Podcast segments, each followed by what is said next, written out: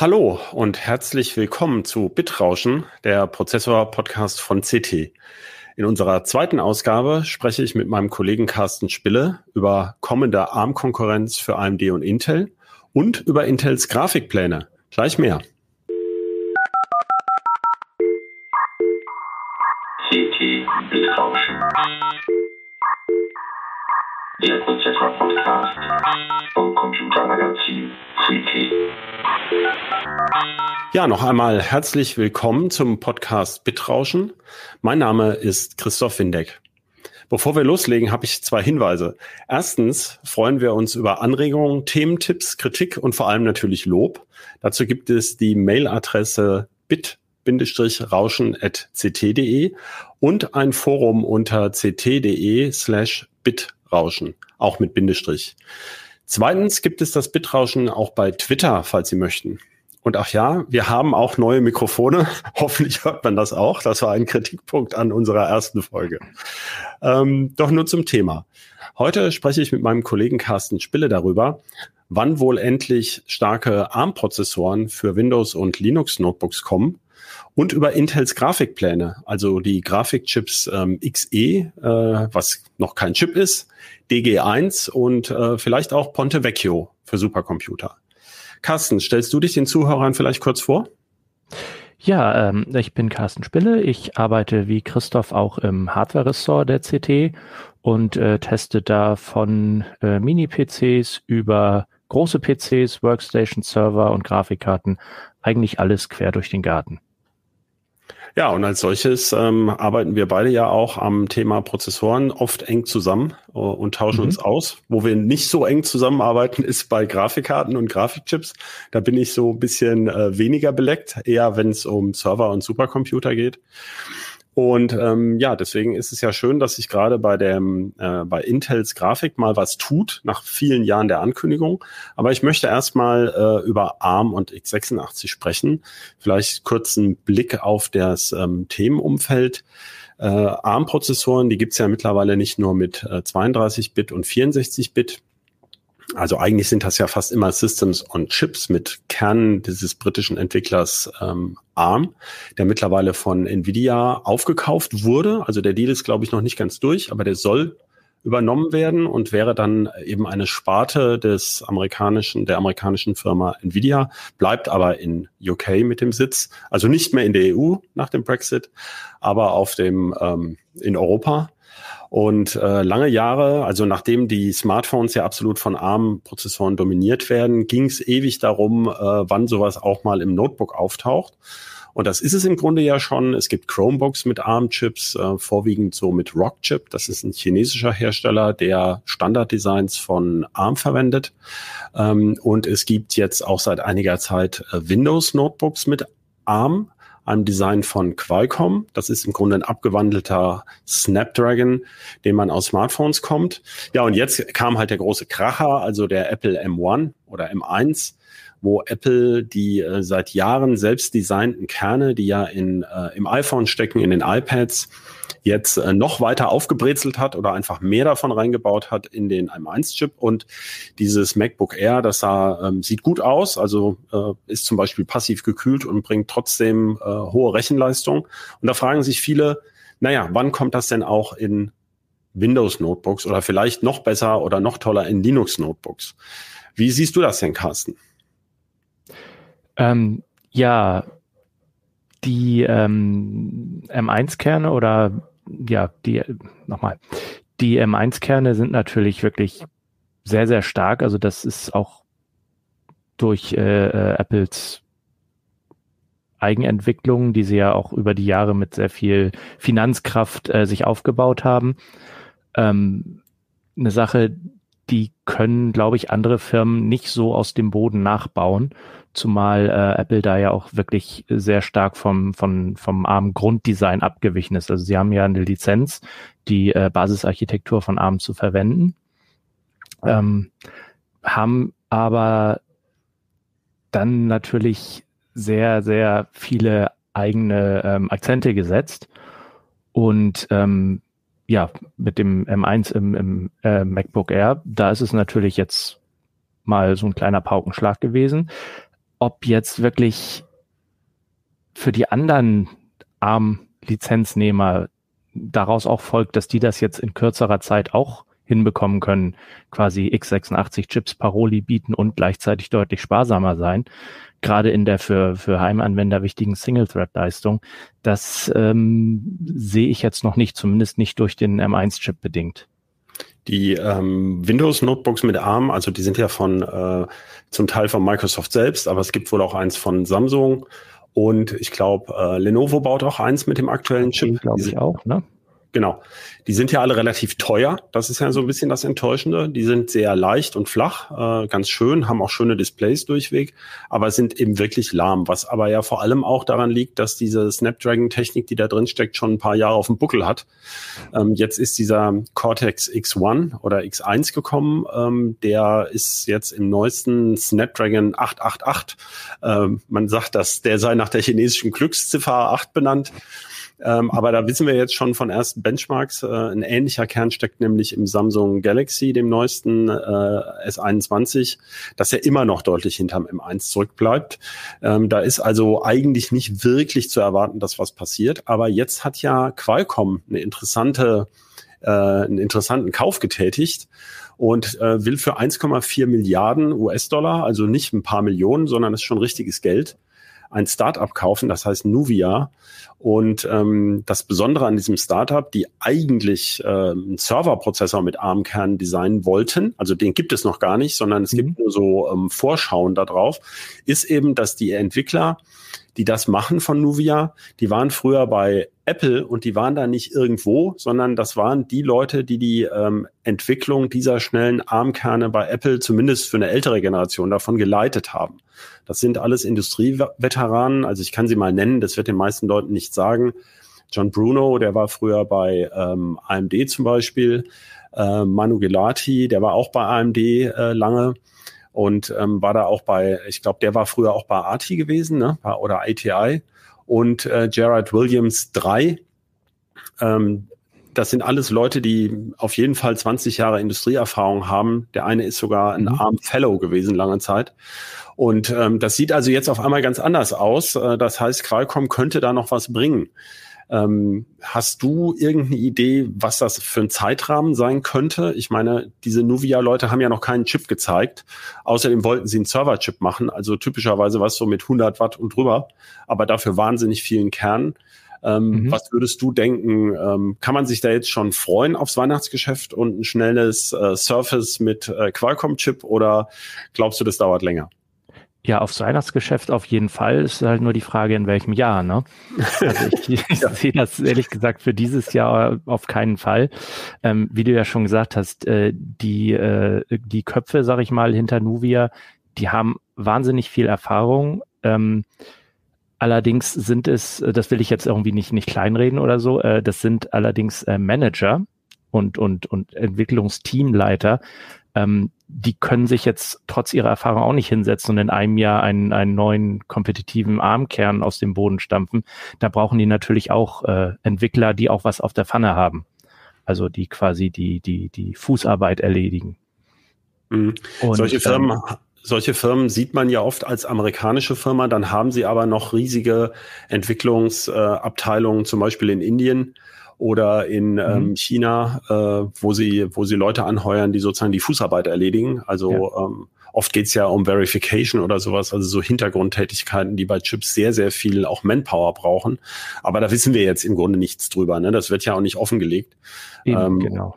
Aber im Grunde, ich meine, Qualcomm ist natürlich in einer besonderen Position, weil sie den Rest vom Chip ja schon in der Hand haben. Also man müsste ja sozusagen nur ja. in Anführungszeichen die äh, nicht mehr so richtig vorne mitspielenden Snapdragon-Kerne, die nennen die ja, glaube ich, Cryo oder Cryo, nennen sie die mhm. immer, setzen aber seit einiger Zeit ja auch ARM-Standard-Designs im Wesentlichen ein.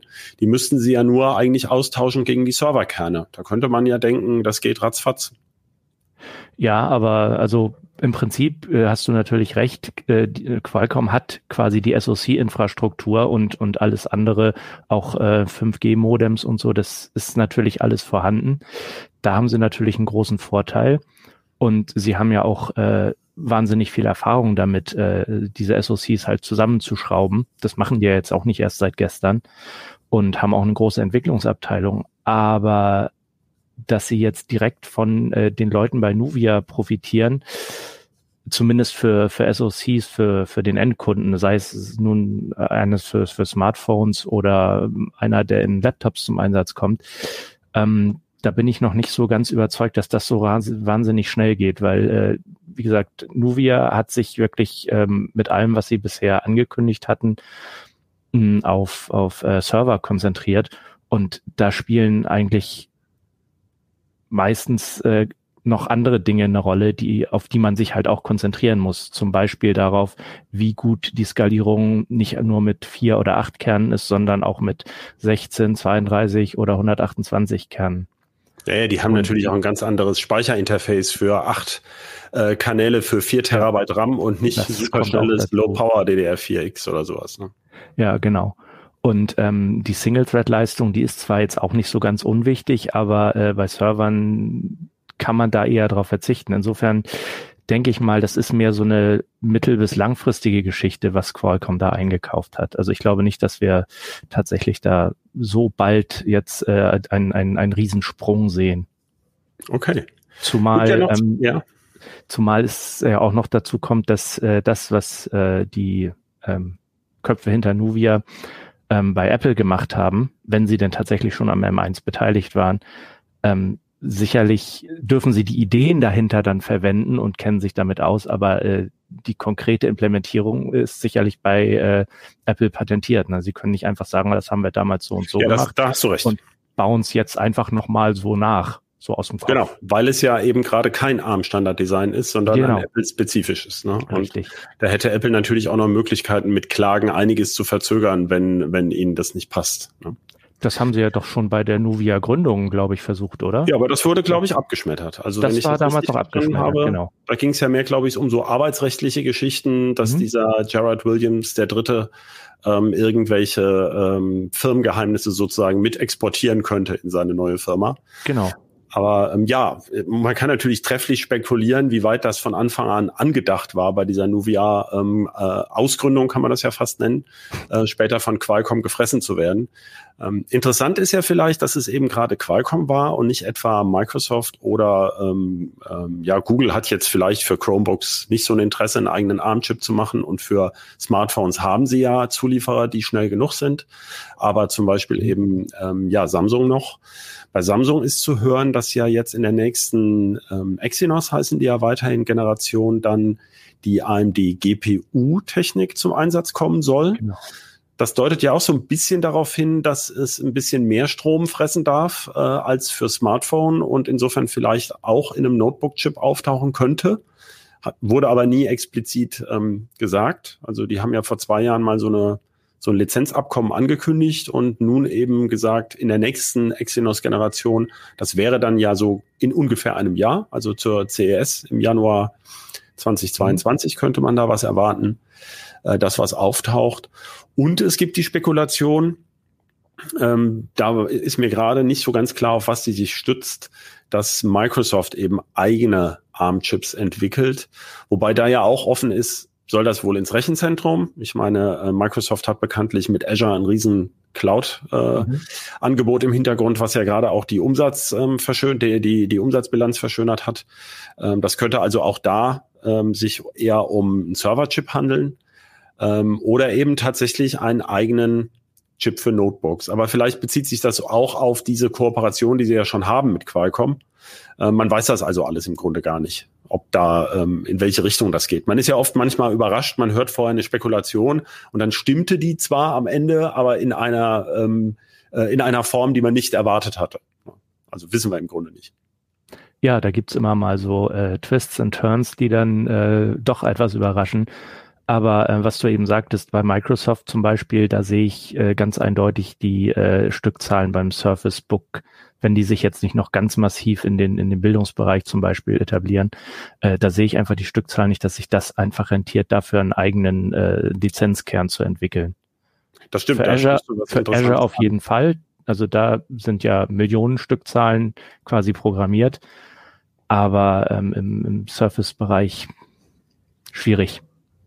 Gut, bei, bei Azure wäre das halt das Vorbild Amazon, nur zur Erinnerung und genau. zum Abschluss vielleicht dieses Themas, die haben ja ihren Graviton 2 schon, also schon die zweite Generation mhm. selbst entwickelter ARM-Prozessoren für ihre Cloud, also Amazon AWS. Und ähm, da ähm, angeblich laufen da ja bereits zehn Prozent der Rechenlast, die keine GPU benötigt in diesen Clouds äh, von Amazon auf ähm, ARM-Kernen, einfach weil diese Cloud-Instanzen günstiger sind. Ähm, das sind ganz spannende Entwicklungen, die ja zwischendrin auch dem Intel-Aktienkurs eine ganz schöne Delle verpasst hat. Ja. Aber ich würde gerne noch auf das, ja. Ähm, was ich da noch kurz ergänzen wollte, auch bei äh, Amazon ist es so, die haben jetzt über äh, nicht erst vor zwei, drei Jahren angefangen, die haben schon vor längerer Zeit angefangen, massiv auch äh, in, in, in Manpower zu investieren. Du kannst nicht einfach irgendwie hingehen und sagen, ja, ich schalte mal eine Anzeige, Chip-Entwickler gesucht. Also die werden von allen möglichen Leuten umworben und äh, da sind Intel, AMD, äh, Qualcomm hat ja auch äh, ihr Design-Team für ihre Cryo-Kerne gehabt. Ähm, bei ARM arbeiten äh, ähm, fähige Leute, bei Nvidia arbeiten sie auch. Äh, sicherlich auch noch in, in, in, in Indien und China äh, direkt. Ähm, aber es ist nicht einfach so, dass, dass gute Ingenieure, die nicht nur äh, einen Master in Computer Science haben, sondern tatsächlich auch äh, sich mit der Entwicklung von Prozessoren auch ein bisschen äh, Erfahrung haben und das sowas machen können, die wachsen halt nicht auf Bäumen, ne? Klar. Und das, Damit das sind wir ja auch schon beim nächsten Thema. Genau. Da würde ich jetzt gerne mal, weil uns die Zeit so ein bisschen wegläuft, so. äh, auch wechseln zu, zu Intels Grafikplänen. Ja. Da ist es ja im Grunde umgekehrt, also ähm, äh, umgekehrt genauso. Auch Intel ist ja nun keine, keine bekannte Grafikfirma, obwohl das nicht so ganz stimmt, denn sie machen ihre, ihre integrierten Grafikprozessoren nun schon bald ähm, ja, 25 Jahre, kann man sagen, ne? oder? Also auf jeden ja. Fall über 20. Die hatten ja, glaube ich, damals seit etwas über 10. Bitte? Das war ja früher, das integriert war es etwas über 10. Ich glaube so 2009 oder 10 mit, ähm, mit Sandy Bridge ging das los. Oder, Ach so, ganz in Chip integriert. Ja, das genau, stimmt. Vorher war es in Chip. Ja. ja, genau. Aber wie auch immer, also ich meine, sie hatten ja ein Grafikdesign-Team, was das schon genau. konnte. Und ähm, die hatten ja auch viel zugekauft, damals diese Chips and Technologies und so weiter. Mhm. Ähm, und dann hatten sie ja diesen berühmten Larrabee, äh, ich weiß gar nicht mehr, ja. wann war das? 2003, das ist schon ewig her. Ne? Das ging so um 2000 sechs, glaube ich, los und zog sich dann irgendwann wie fünf Jahre hin, bis sie dann doch gesagt haben, das machen wir als Xeon Rechenbeschleuniger, oder? Genau, dann kam dieser Xeon Phi wurde daraus, also ein reiner mhm. Rechenbeschleuniger. Da war ja die Idee, was ja jetzt interessanterweise Risk 5 so ein bisschen aufgreift, kleine x86-Kerne äh, mit Erweiterungen als Grafikkerne einzusetzen. Mhm. Nun ähm, haben sie sich ja den ähm, Raja Koduri von AMD, Ex-ATI-Urgestein, äh, gekrallt schon vor oh, drei Jahren ist Jahren, jetzt her. Drei ne? Jahre ungefähr. Hm? Der jetzt da diese äh, Grafikchip-Sparte führt und mittlerweile ja auch die Prozessorsparte sogar. Und jetzt gibt es endlich schon fast, also wir haben sie noch nicht in den Fingern gehabt, die DG1, eine, die erste diskrete Intel-Grafikkarte seit zehn Jahren zu, oder so, oder noch länger? Nee, 20 Jahren. Ne? Seit 22 Jahren ungefähr. Ja. ja. Ja, und ähm, ja, erzähl mal ein bisschen. Also wir waren ja etwas underwhelmed, wie man das so schön sagt. Also ähm, es stellt sich immer mehr raus, dass man das Ding eigentlich bisher für gar nichts verwenden kann. Ja, das ist ein bisschen problematisch im Moment. Also eigentlich, äh, sie basiert halt auf dem XE-Design in der Low-Power-Ausführung und ähm, sollte, ist quasi so eine Art Spin-off von der integrierten Grafik, die jetzt in den Tiger Lake-Prozessoren schon äh, zum Einsatz kommt warum Intel daraus jetzt speziell und vor allen Dingen in dieser Form eine, eine, eine separate Grafikkarte gemacht hat, habe ich bis heute nicht so ganz verstanden. Ähm, kurze Erklärung. Ähm, die soll als Applikationsbeschleuniger dienen, sprich ähm, äh, Video-Encoding und Decoding mit AV1 und so weiter liefern. Das können die integrierten Kerne ja auch schon ganz gut, ne? Genau. Sync ist ja eigentlich ziemlich ordentlich und auch im Vergleich äh, recht ja. ähm, konkurrenzstark. Ne? Mhm, und vor allen Dingen ist es halt in der CPU schon dabei. Und das ist eben genau das, das Ding. Äh, die DG1, soweit ich das bis jetzt verstanden habe, ähm, läuft nur in speziellen Mainboards, weil ihr ähm, BIOS-Informationen sozusagen auf der Karte fehlen, weil sie eigentlich dafür gedacht war, ähm, in Notebooks zusammen mit äh, den Tiger Lake Chips zum Einsatz zu kommen. Und, ähm, was es noch nicht gibt, aber kommen soll auch, ne? Was es noch nicht gibt, aber kommen soll, genau. Und ähm, diese äh, neuen ähm, ähm, Komplettsysteme, in denen das dann läuft und, und, und zertifiziert ist und alles, ähm, die hätte man ja dann eigentlich auch gleich mit Tiger Lakes bestücken können, wenn es dann nur um die äh, Decoding und Encoding Performance geht. Also ähm, ich sehe da im Moment noch nicht so ganz den Markt für, für diese Karten, muss ich sagen. Und angekündigt war es ja auch irgendwie ein bisschen anders. Sie haben ja im Grunde von Anfang an gesagt, wenn ich mich recht erinnere, weil äh, das muss man vielleicht den Zuhörern auch erklären, für so einen äh, Technikjournalisten, für so Nerds wie uns, ist das natürlich jetzt äh, alles nicht so richtig neu, weil Intel uns natürlich schon seit mehr oder weniger zwei Jahren, kann man sagen, belatschert, dass ja. da was kommt. Und ähm, ähm, man muss sagen, sie haben keine riesigen Erwartungen geweckt. Ne? Also sie haben jetzt nicht gesagt, das wird jetzt der äh, GeForce-Killer oder sowas, sondern naja, das wird erstmal so eine ähm, schlankere Lösung sozusagen, so eine Brot- ja. und Butter-Grafikkarte vielleicht. Mit oder der DG1, ja. Da ja. haben sie, da haben sie sich ein bisschen zurückgehalten. Aber eigentlich wollten sie ja, sie haben ja mehrere Ausbaustufen auf dem Plan von dieser XE-Grafik. Und ähm, da wollten sie ja eigentlich in allen Bereichen angreifen, bis hin zum Supercomputer. Gut, da haben sie dann immer nicht dazu gesagt, wann. Also richtig. Äh, da wurden so noch, Pläne äh, gesagt, die, die äh, man hört ja da sehr fein hin über die Jahre mit sehr mhm. feinen mhm. Ohren. Äh, da fehlten ja immer die Daten. Also ja, ja, genau. die DG1 sollte aber natürlich schon 2020 kommen. Also die ist ja jetzt schon verzögert und immer noch nicht so richtig da. Äh, und dann kann sie auch noch wenig. Äh, ja, ähm, aber vielleicht jetzt haben wir die Karte noch nicht und reden eigentlich schon relativ viel darum. Und du hast es gerade gesagt, also Intel möchte ähm, richtige Grafikkarten bringen, sozusagen. Also Grafikkarten, ja. die sich Leute auch wirklich in ihren Spielerechner stecken wollen. Zumindest vielleicht in den Brot- und Butter-Spielerechner für 500, 600 Euro. Ähm, siehst du denn da noch Chancen oder meinst du, ähm, da ist alles andere schon weggelaufen, bis sie endlich kommen? Ja, das kommt natürlich immer ganz drauf an, wann sie denn kommen. Also im Moment ist es ja so, dass AMD gerade nachgezogen hat, zumindest im High-End, was Raytracing angeht. Die Raytracing-Hardware, die Nvidia quasi eingeführt hat, was in den Konsolen jetzt drin ist, sprich, was sich auch immer mehr verbreitet. Und äh, da hat, äh, soweit ich das äh, überblicke, Intel gesagt, das kommt in der HPG-Ausbaustufe, also High Performance Graphics. Ähm, Wann die dann tatsächlich irgendwie bei den Kunden ist, das äh, ist noch überhaupt nicht angekündigt und da gibt es überhaupt noch keinen, keine Terminvorgaben oder so, sowas. Ähm, da sehe ich ehrlich gesagt äh, nicht so ganz, wo Intel da jetzt großartig ansetzen könnte, es sei denn, sie versuchen über den Preis zu gehen oder sie haben irgendwelche tollen Funktionen versteckt, die äh, in Kombination mit ihren Prozessoren nur funktionieren. Mhm. Du meinst, es ist eher OEM-Geschäft sozusagen. Also Intel ist ja natürlich ganz dick im Geschäft mit den großen Komplettsystemen und Notebook-Herstellern. Genau. Also äh, ähm, mhm. vor allem natürlich hier, wie heißen sie alle von oben runter, ne? HP, äh, Lenovo, Dell, äh, ja, alle. Und alle ne? klar, den können sie dann vielleicht ein Bundle-Angebot anbieten äh, zu einem günstigen Preis. Das hat mhm. AMD ja mal eine Weile auch gemacht mit den, mit den APUs, wenn ich mich recht erinnere. Ja, genau. Da war man dann eine Weile irgendwie so Geräte, da steckte dann eine relativ schwache äh, Radeon mit drin. Mhm. Äh, aber sozusagen zwei lahme machen noch keinen schnellen. Ne? Das hat sich dann genau. immer herausgestellt, dass das irgendwie äh, mit diesem Kombi-Grafik dann doch irgendwie das, das hat nie so richtig die volle Beschleunigung gebracht hat. Reise gelernt, ja. Ja, aber wieso? Ich meine, jetzt, wir haben es vorhin wieder von so Koryphäen gehabt, die jetzt ein ARM-Startup gründen, äh, äh, Quatsch, verkauft haben und ähm, ähm, wieso können solche Leute das eigentlich nicht absehen? Ich meine, man sah das doch vorher schon äh, von diesen ganzen Techniken, ähm, wie hieß es denn noch ähm, bei Nvidia, die Kopplung von zwei Grafikkarten, das bei war Nvidia hieß Crossfire? es SLI. SLI natürlich, genau. Mhm. Wie kann ich das vergessen? Was haben wir diese Boards getestet? Und dann kam ja immer raus, ui, ja, die, beide Karten müssen ja den vollen Speicher haben. Also das teilt sich gar nicht äh, halbe halbe auf. Und wenn du zwei genau. verschieden schnelle Karten hast, dann wird es irgendwie noch komischer, dann gibt's komische Ruckeleffekte ja. und so. Das wusste man ja alles vorher schon. Ähm, wieso geht man dann trotzdem in so einen Markt rein, nur um dann ähm, festzustellen, ah ja, hm, jetzt ist es genauso, wie eigentlich alle vorher gesagt haben?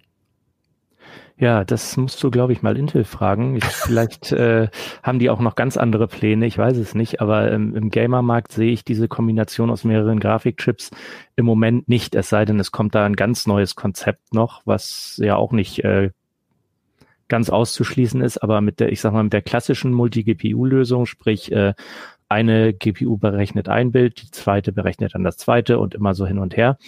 Ähm, da wird man, glaube ich, nichts mehr. Also Nvidia hat äh, quasi äh, SLI-Funktionalität für Spiele ja auch schon abgekündigt. Da wird es halt für ähm, Anwendungen benutzt, die halt mittlerweile über OpenCL beziehungsweise CUDA dann äh, die Rechenkraft der GPU nutzen, um, was ich nicht, in äh, Blender 3D-Welten zu rendern, im, im, äh, für irgendwelche äh, 3D-Rendering-Projekte oder Filme oder sowas.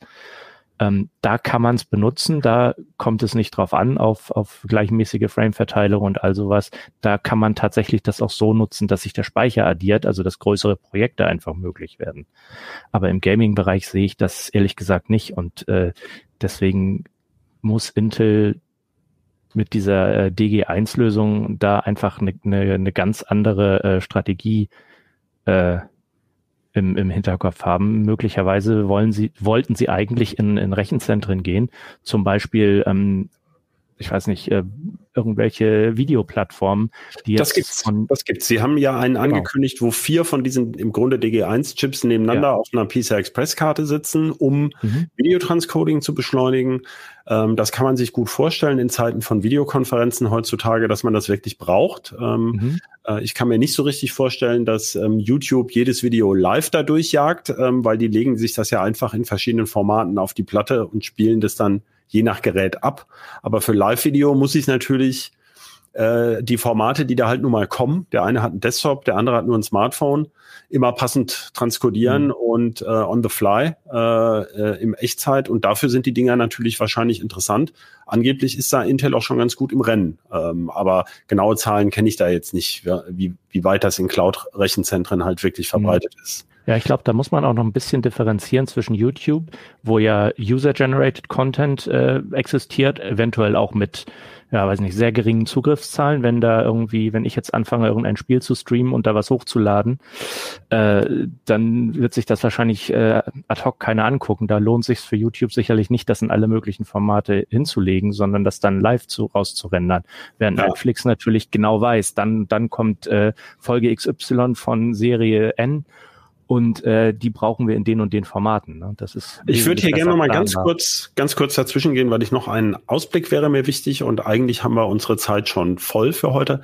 Hm. Ähm, Ponte Vecchio, das ist ja. ähm, auch für Intel extrem wichtig. Das heißt, das ist ja dann die HPC-Ausbaustufe von XE. Ne? Mhm. Heißt es HPC oder einfach HPC. nur HP, HPC? Nee, das ist HPC.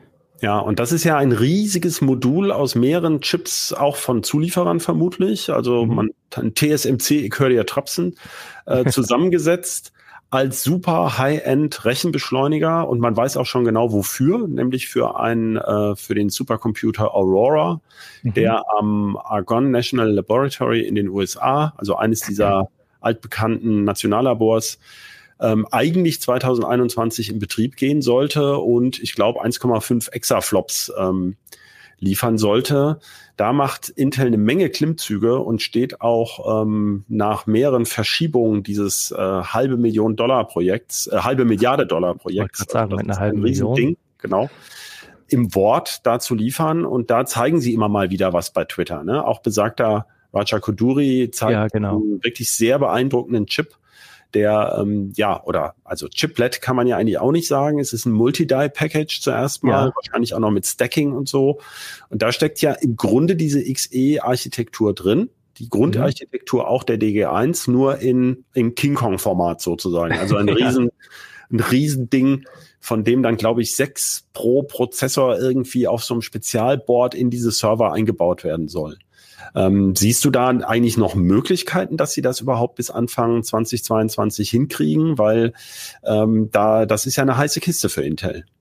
Ja, also da muss jetzt schon wirklich äh, alles glatt laufen. Also der äh, Intel-Chefentwickler ähm, sozusagen, der Raja Koduri, hat jetzt äh, vor wenigen Tagen gerade dieses, äh, was du äh, angesprochen hattest, dieses äh, durchaus beeindruckende Bild von äh, einem, einem Dual Die mit HBM2 Chips und wahrscheinlich nochmal IO-Tiles und äh, sehr vielen verschiedenen Techniken beinhaltenden Ponte Vecchio GPU äh, gepostet auf Twitter.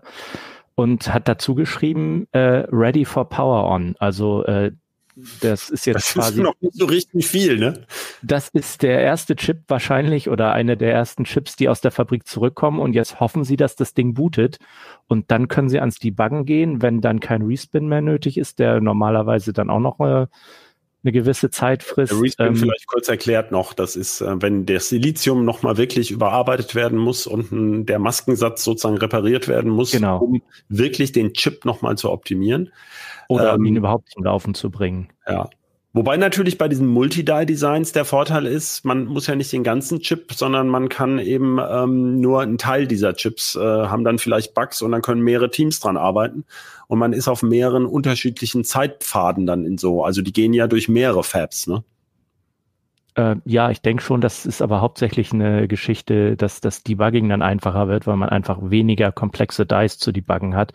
Ähm, die, die Respin-Zeit an sich, die wird für das finale Produkt trotzdem draufgeschlagen werden müssen. Na klar. Weil wenn, wenn dem der, der sogenannte Rambo Cache, der heißt tatsächlich so, das habe ich mir jetzt nicht ausgedacht, äh, wenn der defekt ist, dann können die nicht einfach sagen, ja, wir liefern es erstmal ohne aus und ähm, dann die nächste Charge kommt dann mit, sondern dann ist das ganze Produkt äh, erstmal auf, auf Halde. Ah ja, die also sind da schon ziemlich in, ähm, haben den Mund sehr voll genommen. Ja, wobei eigentlich sehr viele Rädchen ineinander greifen jetzt. Das ist ja. Allerdings haben sie den Mund klappt. ja schon vor einigen Jahren sehr voll genommen, weil das das mit Ponte Vecchio, beziehungsweise da wusste man ja noch gar nicht, dass es Ponte Vecchio sein würde. Aber mhm. dass sie diesen Supercomputer so bestücken wollen, das wissen sie eigentlich ja. schon eine ganze Weile oder haben sie auch veröffentlicht.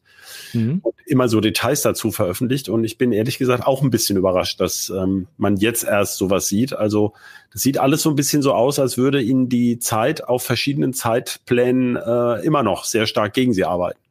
Ja, definitiv. Ja. Also ähm, ich glaube, die werden auch ihr, ihre 10 Nanometer Geschichte, die jetzt ja für große Teile der Verschiebung verantwortlich ist, ähm, dadurch, dass sie jetzt den Ponte Vecchio zum Beispiel aus verschiedenen äh, Teilen äh, verschiedener Zulieferer zusammenklöppeln, ähm, da werden sie mit 10 Nanometer auch keinen Fuß mehr auf den Boden kriegen. Also das können sie jetzt versuchen mit der Methode Augen zu und durch hinter sich zu bringen und dann äh, hoffen, dass sie mit sieben und fünf Nanometer wieder Anschluss finden, fertigungs rein fertigungstechnisch. Okay, dann würde ich sagen, lassen wir es mal dabei. Ähm, da kann man sich sicher noch viel länger drüber unterhalten, wobei das eben sehr, sehr spekulativ ist, weil ja, man ja nur mit ganz gezielten Informationshäppchen von den Herstellern versorgt wird, speziell bei Produkten, die eigentlich schon verspätet sind. Ähm, da überlegt sich jeder genau, was er sagt. Und mhm. äh, ja, danke für deinen Blick auf die Grafiktechnik und äh, vielen Dank auch äh, an die Zuhörer und an die Technik. Und ähm, ja, ich würde mich über Rückmeldungen freuen zum Podcast Bitrauschen. Wie gesagt, die Mailadresse ist bitrauschen.ct.de mit Bindestrich zwischen Bit und Rauschen. Und ähm, in zwei Wochen melden wir uns wieder. Vielen Dank. Bitrauschen.